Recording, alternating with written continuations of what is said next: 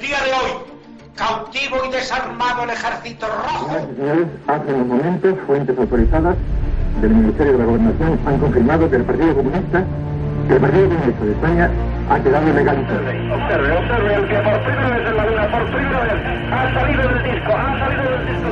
Teniente coronel que con una pistola sube hacia la tribuna, en estos momentos Aquí, apunta. como bien habéis apuntado, han sido tres bombas de esas diez explosiones y también desde aquí, desde esta estación de Atocha, hemos podido escuchar todo-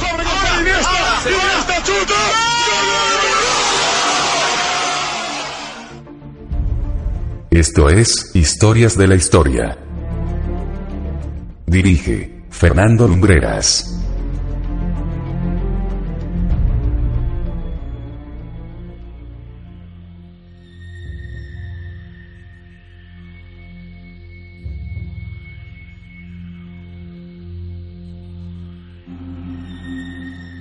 Muy buenas noches amigos y bienvenidos una semana más a Historias de la Historia, aquí en la sintonía de vivaradio.es.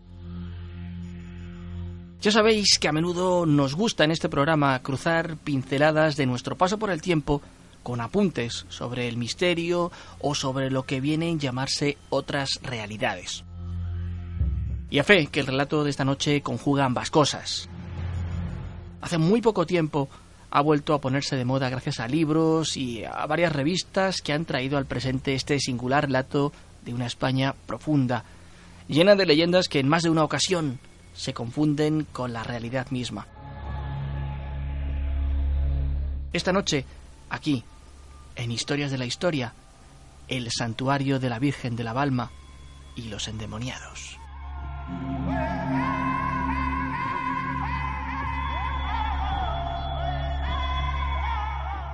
Entre las provincias de Teruel y Castellón, entre Aragón y la Comunidad Valenciana, se encuentra uno de esos enclaves que podríamos tildar de mágicos, el Maestrazgo. Ancestralmente ligada al aislamiento de sus habitantes, este rincón de España es uno de los más despoblados de la península. En muchos de sus escasos y pequeños pueblos aún existen vestigios de extrañas fiestas que mezclan en un inesperado crisol lo religioso con lo pagano.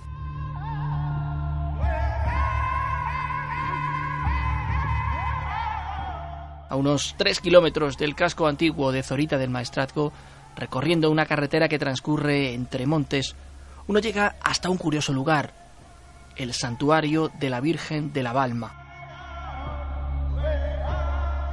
Balma es una palabra de origen celta que significa cueva. Y ahí es, precisamente, donde radica su principal atractivo. El templo está edificado aprovechando una grieta de la ladera de la montaña en que se asienta.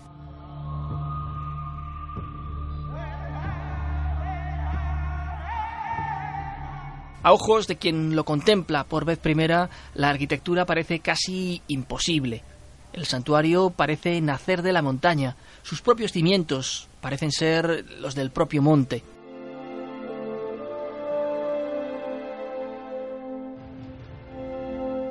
Camino para llegar hasta allí nos ha traído junto al río Bergantes y no pocos barrancos.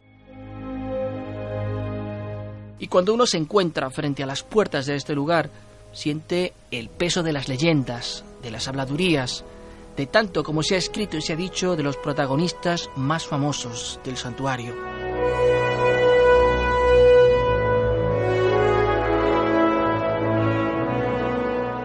Culto a la Virgen de la Balma comienza en torno a los primeros años del siglo XIV, cuando, según se cuenta en el lugar, un pastor de la zona tiene una aparición de la Virgen en el barranco. Sin embargo, antes de otorgarle a este lugar esas connotaciones especialmente religiosas, ya se tenía constancia de la celebración en aquellas cuevas de extrañas ceremonias o incluso de visiones demoníacas.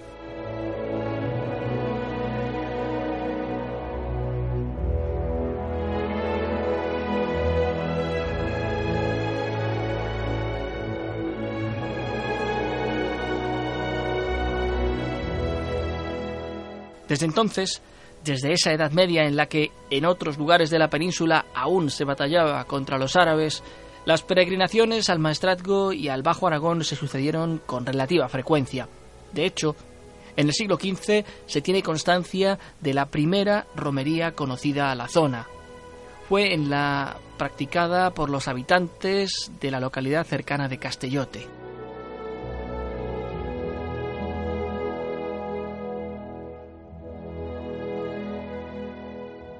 Construido el santuario, este se orientó a la supuesta curación de poseídos por extrañas entidades.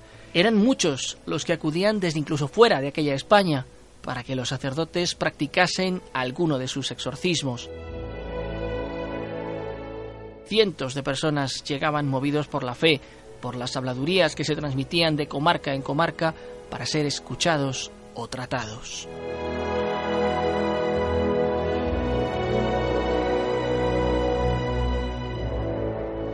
Claro está, gran parte de aquellos supuestos poseídos eran enfermos de esquizofrenia, personas con ataques de epilepsia. La ciencia médica poco había estudiado estos trastornos y muchas veces, en muchos momentos de la historia, los afectados fueron tratados como endemoniados, repudiados socialmente, incluso condenados a morir de las más horribles maneras.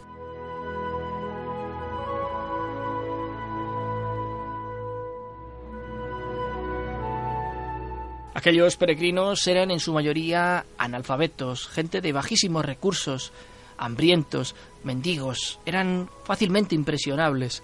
Y claro está, junto a los curas que practicaban los llamados exorcismos oficiales, también afloraron otra serie de hechiceros, curanderos o brujos, llámeseles como quiera, capaces de sanar todo tipo de posesiones, al menos eso decían.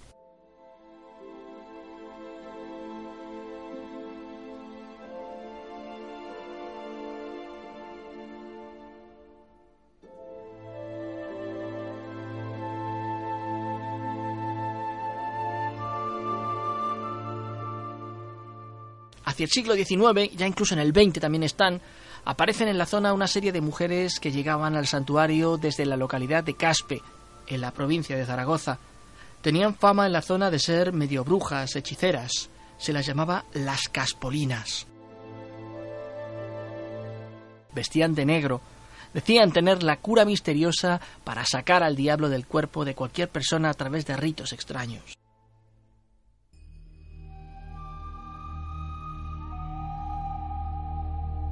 Cuenta el escritor Francisco Contreras Gil en su libro Maestrazgo de Castellón, un paraíso maldito, que la noche del 8 de septiembre de 1929 se encontraba en el santuario una muchacha, Rosario Usó. Había llegado desde el pueblo de Alquerías del Niño Perdido. La multitud la rodeaba mientras la dirigían miradas llenas de curiosidad. Y allí estaban estas misteriosas mujeres, tres para ser exactos, de rostro cetrino y manos huesudas. Son las caspolinas, dicen varios. Observan a Rosario cómo blasfema ante las imágenes, cómo sus ojos quedan en blanco, cómo se retuerce balbuceando algo ininteligible. No tardaron en otorgar un diagnóstico. Rosario estaba poseída por Satanás y debía ser sanada a toda costa.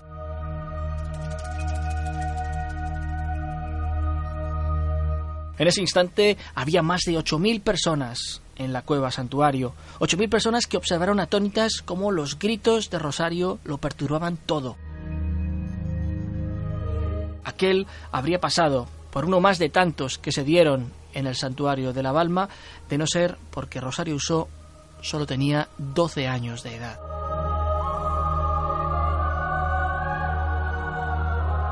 ¿Quién sabe hoy en qué terminó aquel exorcismo extraoficial que se cometió aquella noche. Casos como aquel hubo muchos. Se tiene constancia de referencias que hablan de gente que levitaba a varios centímetros del suelo, niños de tres años que hablaban casi con voces de ultratumba. Eran solo enfermos mentales los que acudían a la Balma en busca de sanación. Ha quedado allí todavía algo impregnado de aquellos años, de aquellas energías eminentemente negativas. Ya hemos hablado en algunos programas en los que traíamos a colación historias de fenómenos sobrenaturales de la impregnación energética de los espacios, mm, dada sobre todo cuando se producían muertes violentas o episodios especialmente dolorosos. Y hoy hay quien no se atreve a desmentir que esto pueda estar sucediendo en este enclave de la provincia de Castellón, aislado prácticamente de todas partes.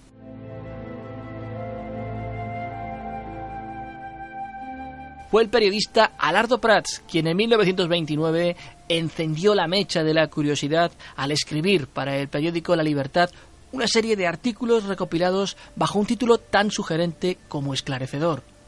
Tres días con los endemoniados. Con él comenzó esa fiebre del resto de los españoles de mirar hasta este olvidado rincón de las montañas castellonenses.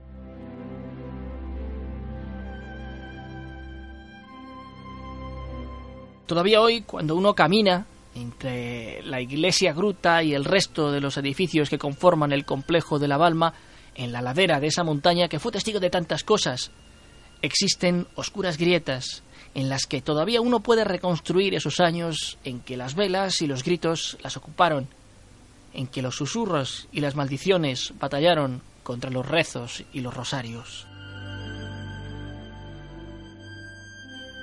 Al caer el sol, el paraje se vuelve silencioso. Los contados cirios que iluminan algunas oquedades del lugar muestran algo que todavía llena de inquietud al visitante. Los exvotos. Hay varios en la iglesia, muy cerca de la imagen de la Virgen. Agradecimientos por curas, dibujos, cartas. Pero llama la atención ver manos moldeadas en cera amarillenta, retratos de mujeres en blanco y negro que miran sin mirar, congeladas en el tiempo, perennes en la memoria de un lugar al que muchas veces se acudía para olvidar.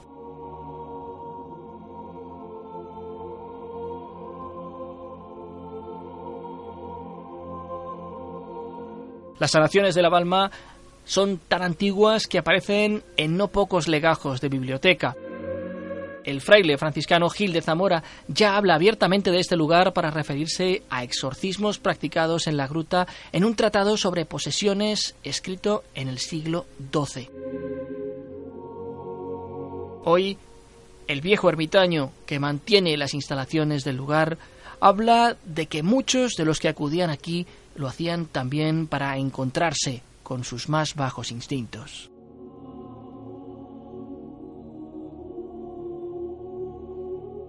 Un buen día, con el estallido de la Guerra Civil Española, se puso fin a estos años de locura y desenfreno mantenidos, quién sabe por qué mano negra, en una mágica clandestinidad.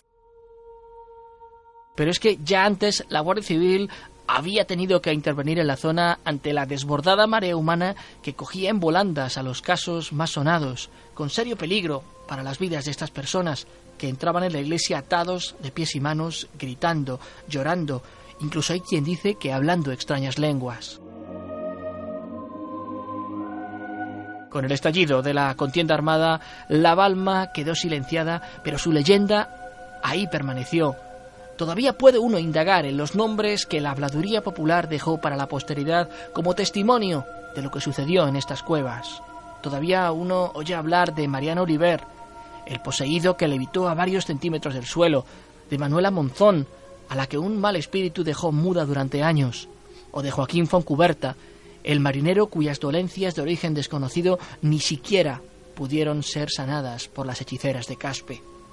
Por quedar, queda todavía hoy esa arcilla rojiza de una de las cuevas que muchos curiosos recogen para mezclarla con agua y beberla, pensando que así se curan del mal de ojo.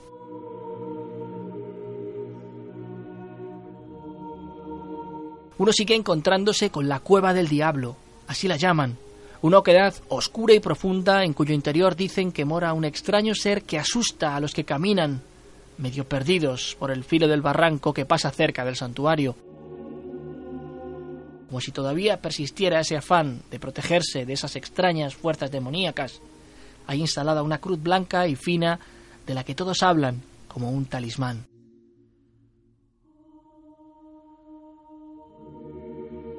La historia de la Balma, dicen quienes han pasado días entre sus muros, está escrita con más pecado que absolución.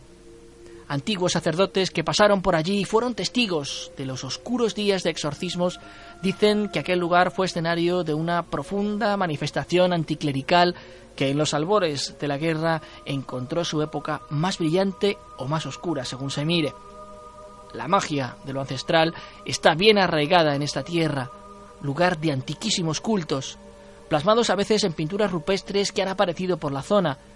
Por allí caminaron ermitaños que llevaban quién sabe qué extraños mensajes, y allí se construyeron las líneas terribles de una historia mágica de España en la que el satanismo era, paradójicamente, el pan de cada día.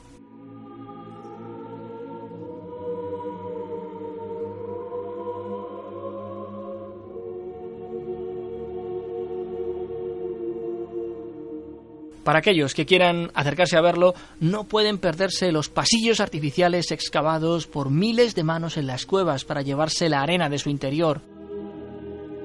El templo horadado en la roca dura o el museo de exvotos, donde la fe, la curiosidad y el agradecimiento se aunan en un recinto cargado de temores ajenos, de fe sin fisuras o del desconocimiento aprovechado por pícaros y avispados.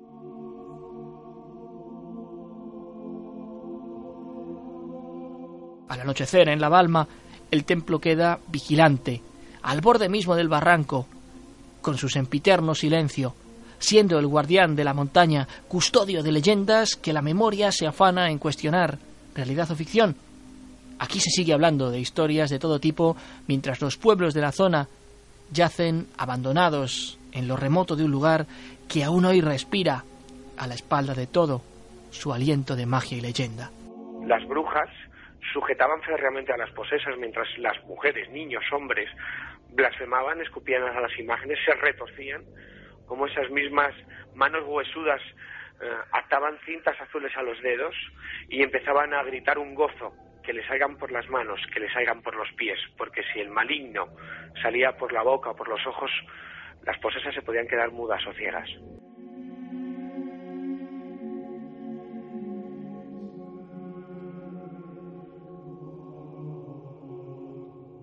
Esta es solo una muestra de lo que sucedía allí, entre brujas, supuestos poseídos y las sombras, en esas cuevas en que la trémula luz de las velas iluminaba sus rostros temerosos y la gente buscaba explicación a lo que, en algunos casos, puede que no la tuviera.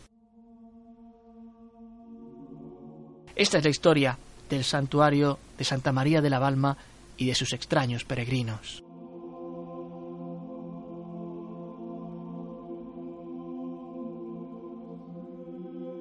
Nosotros volveremos dentro de siete días con un nuevo programa. No olvidéis visitar el portal de Historias de la Historia en vivaradio.es para encontrar todas las crónicas que hemos convertido en protagonistas semana a semana. Gracias por haber compartido con nosotros esta historia fascinante. Solo nos queda despedirnos como lo hacemos cada semana desde aquí, desde el pequeño estudio de Viva Radio en Madrid, deseándonos, deseándos muy buenas noches y buena suerte.